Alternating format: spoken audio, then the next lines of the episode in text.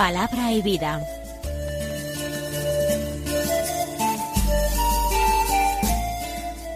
Con el padre Manuel Horta, desde Sevilla.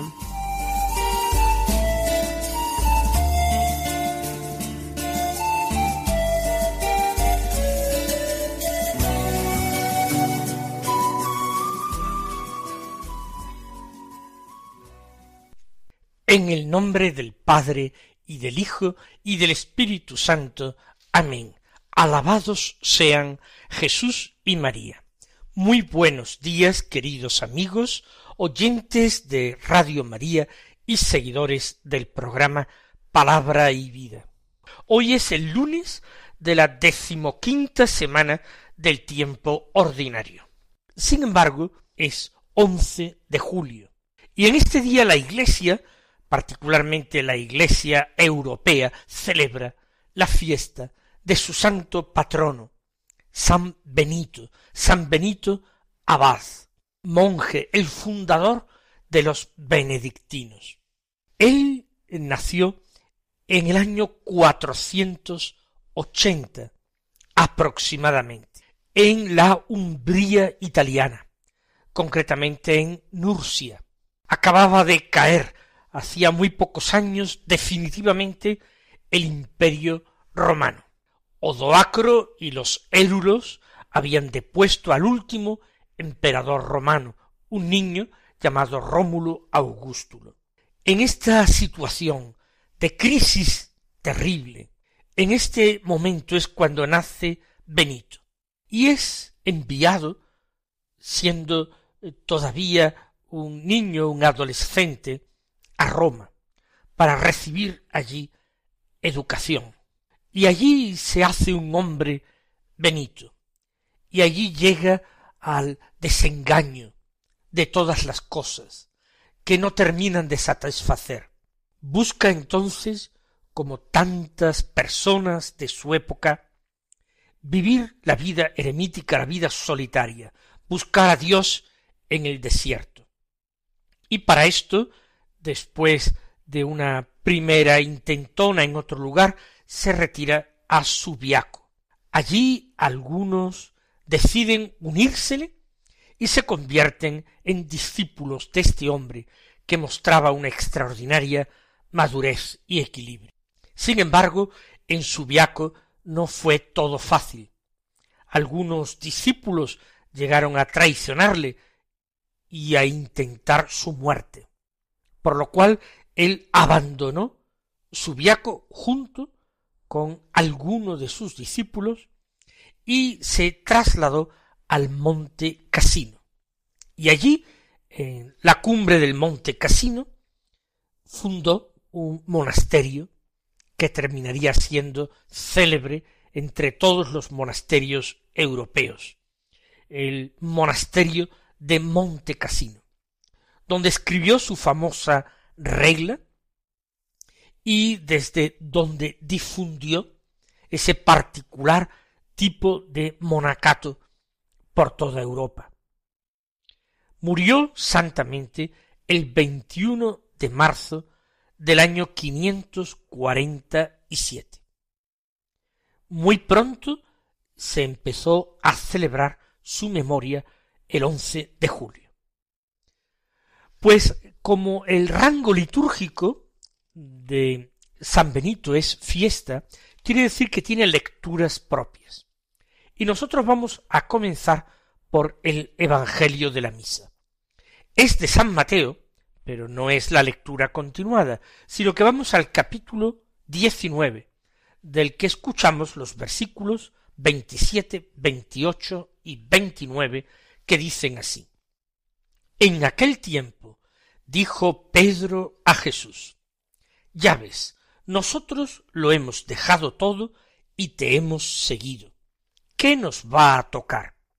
Jesús les dijo, En verdad os digo, cuando llegue la renovación y el Hijo del hombre se siente en el trono de su gloria, también vosotros, los que me habéis seguido, os sentaréis en doce tronos para juzgar a las doce tribus de Israel.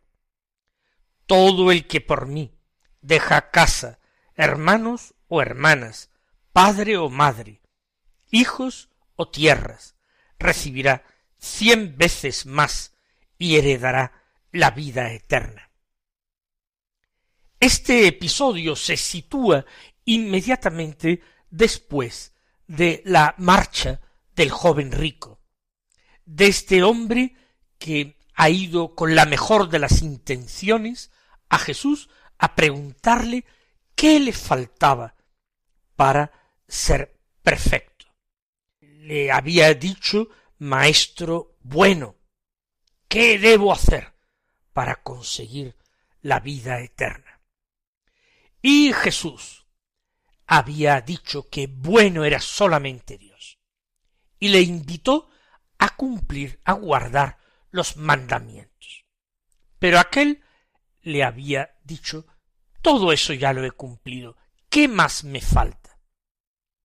Y entonces Jesús le había dicho si quieres ser perfecto, vende tus bienes, dase, eh, dale el dinero a los pobres y tendrás un tesoro en el cielo.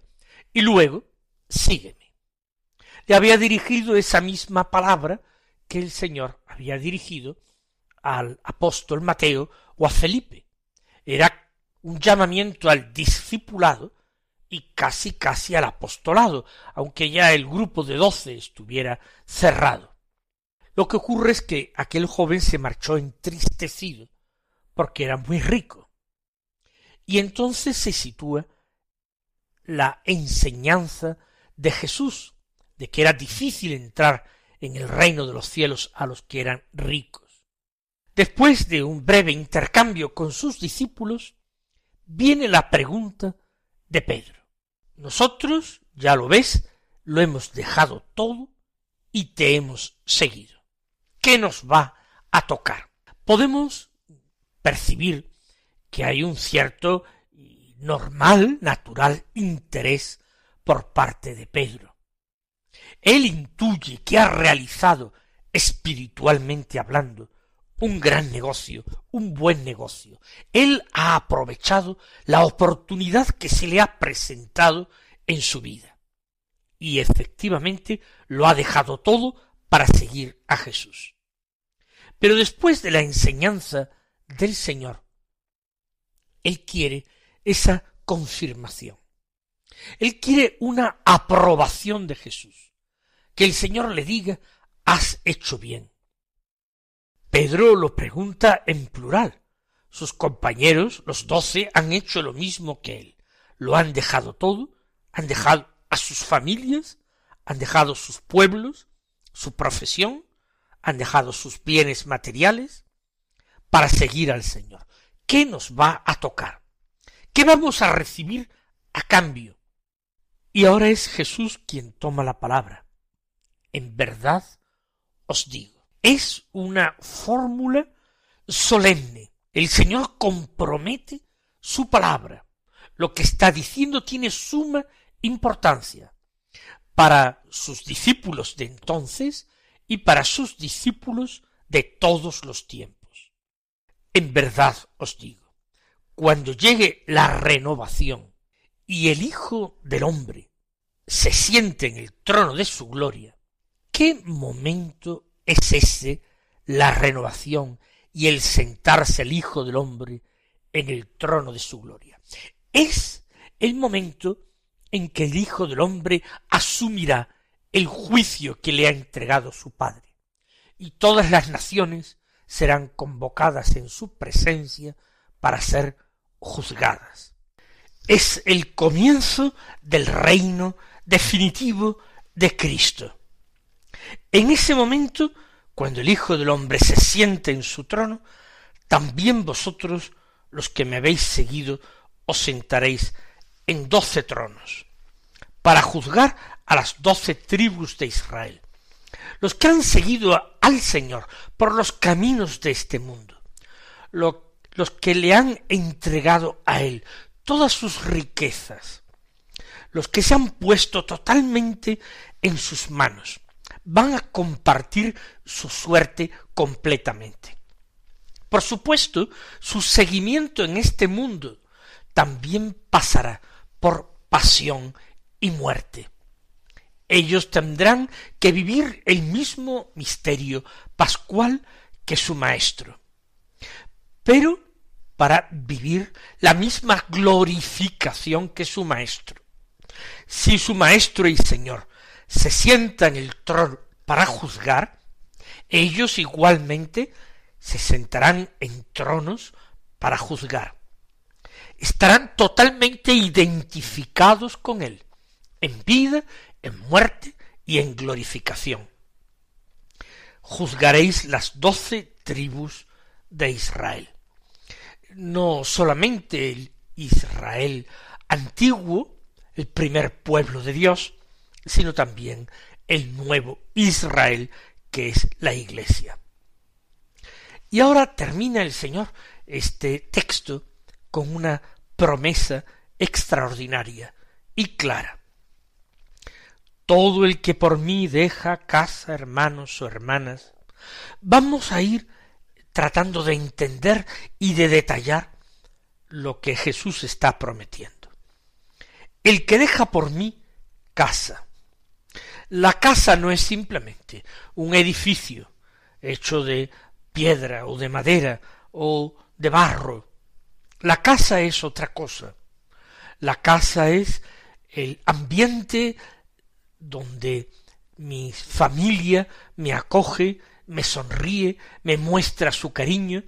La casa es el lugar a donde regreso después del trabajo o de un viaje. La casa es el lugar donde yo tengo un nombre, un lugar, un reconocimiento.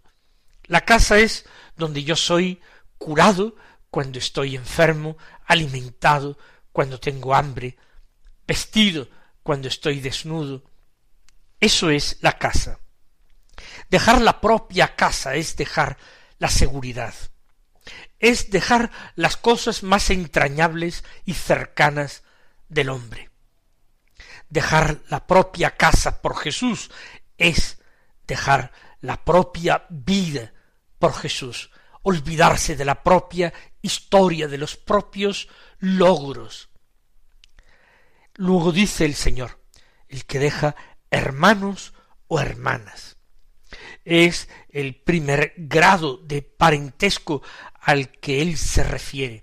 Los que son mis iguales, los que han nacido de mi padre y de mi madre, aquellos con los que yo he ido creciendo, para quienes soy una referencia o quienes son una referencia para mí, mis hermanos mayores o menores, o padre o madre, aquellos que me dieron la vida, a quienes les debo con la vida todo lo que recibí, los cuidados y el alimento y la educación hasta convertirme en lo que soy.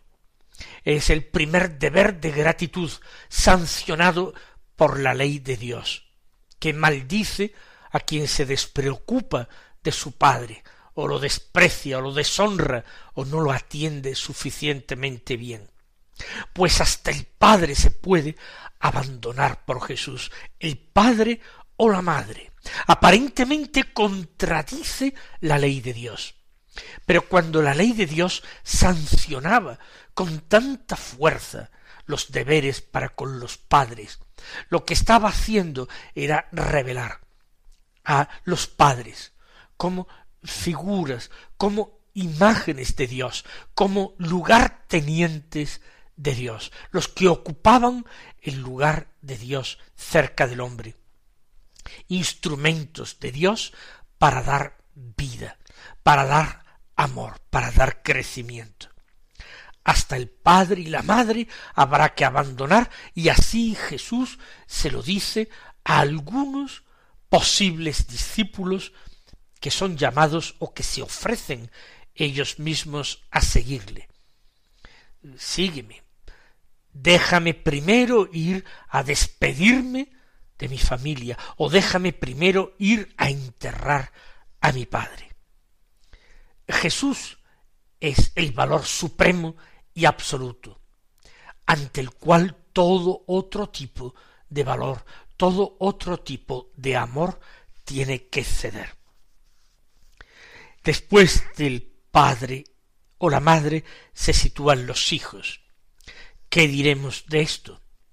El hijo es donde un hombre o una mujer vuelca su amor más puro, más entregado y más sacrificado. Hasta ellos hay que ponerlos en un segundo término para darle la prioridad absoluta a Jesucristo. Esto no quiere decir que por nuestros hermanos o nuestros padres, por nuestros hijos, nosotros sintamos en nuestro corazón un cariño superior el que nos parece experimentar por Dios. Dios es espíritu. A Dios no lo vemos. En Dios creemos. Entonces el amor a Dios no es un amor que haya que sentir sensiblemente. Es un amor que se manifiesta en las opciones, en las elecciones que realizamos en nuestra vida. Y realmente no podemos elegir nada, por importante que sea para nosotros, por querido que sea para nosotros, que se oponga a darle la primacía absoluta en nuestras vidas al Señor. Uno nadie podrá justificar que peca por sus hijos o que transige con el pecado por sus padres. De ninguna manera. De ninguna manera. Por eso, después de enumerar a hermanos o hermanas, o padre o madre, hijos, después de haber dicho quien por mí deja casa, añade para terminar, o tierras. La tierra es el medio de trabajo de donde se obtiene la riqueza, el alimento o el vestido.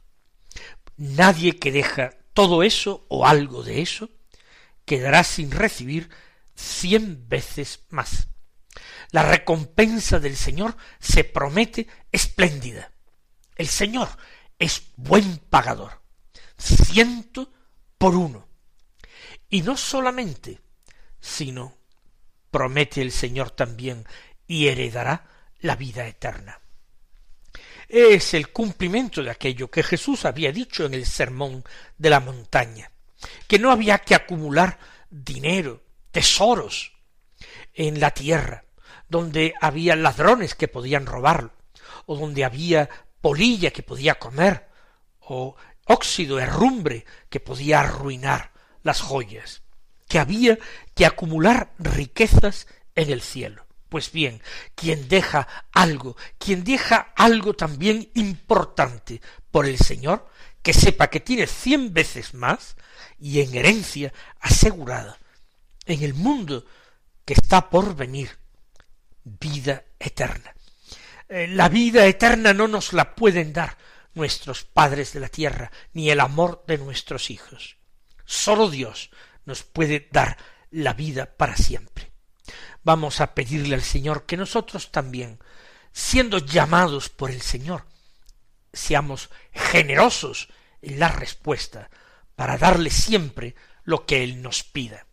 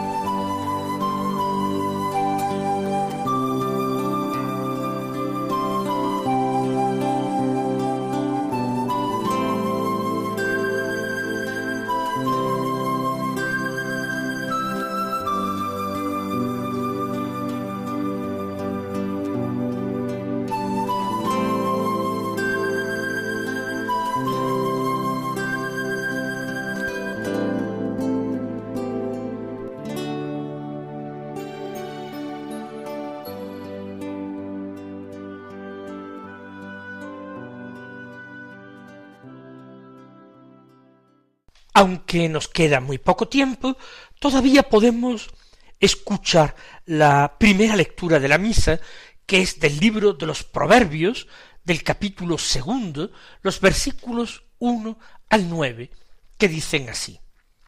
Hijo mío, si aceptas mis palabras, si quieres conservar mis consejos, si prestas oído a la sabiduría y abres tu mente a la prudencia, si haces venir a la inteligencia y llamas junto a ti a la prudencia, si la procuras igual que el dinero y la buscas lo mismo que un tesoro, comprenderás lo que es temer al Señor y alcanzarás el conocimiento de Dios.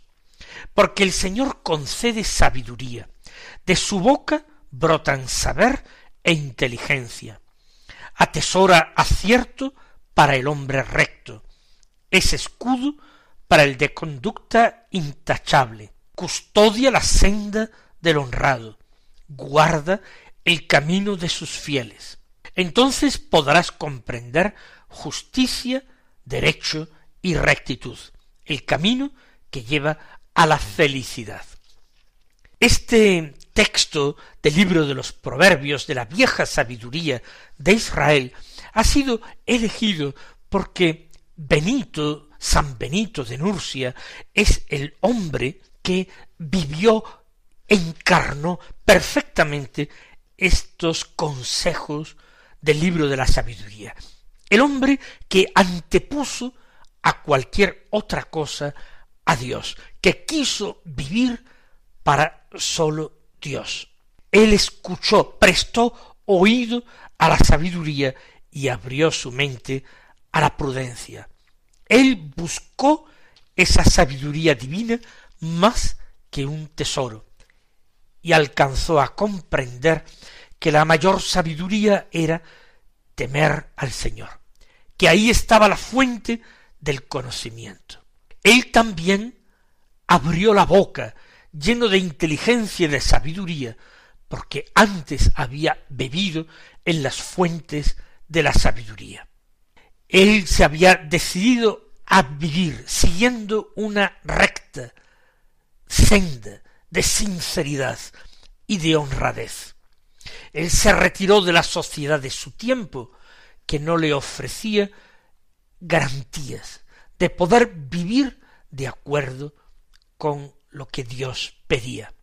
En ese momento de crisis, le pareció que la solución más razonable era vivir para Dios, alejándose de la ciudad de los hombres, construyendo ciudadelas para Dios, los monasterios benedictinos, verdaderas ciudades donde Dios estaba en el centro, donde el culto a Dios era lo más importante. Y después el trabajo humano encaminado a cumplir la voluntad de Dios y poder socorrer a los hermanos más necesitados. Mis queridos hermanos, que el Señor os colme de sus bendiciones y hasta mañana si Dios quiere.